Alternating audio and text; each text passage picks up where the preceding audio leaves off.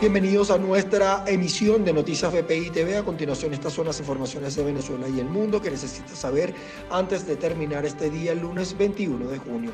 El alto representante de la Unión Europea para los Asuntos Exteriores, Josep Borrell, expresó que en Venezuela hay una posible apertura política.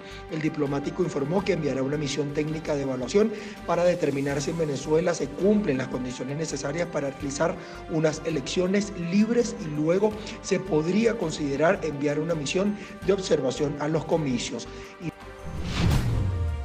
Integrantes del sector de la salud y los representantes de la organización no gubernamental Médicos Unidos de Venezuela desestimaron las cifras presentadas por el Ministerio de Salud en relación a los porcentajes de vacunación en Venezuela. Los voceros del gremio detallaron que a la fecha el 34% del personal sanitario de los hospitales públicos no cuenta con una dosis contra la COVID-19. El doctor Jaime Lorenzo, representante ejecutivo de la ONG Médicos Unidos de Venezuela, vislumbra un escenario caótico en torno al plan de vacunación previsto por la administración de Maduro y aseguró que en el país no se ha avanzado en una segunda fase de inmunización masiva.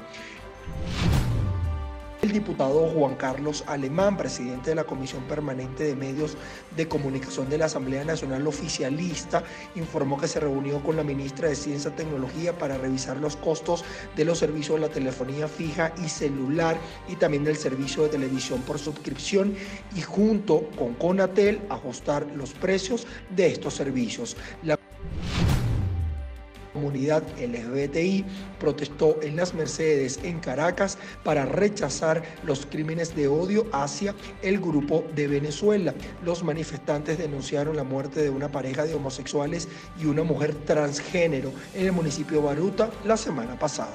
Para el desarrollo de estas y otras informaciones, los invitamos a sintonizar nuestra señal en vivo y contenido on demand en vpitv.com o a través de Roku, Apple TV, Amazon Fire y nuestro canal de YouTube. Síguenos en las redes sociales como arroba VPITV.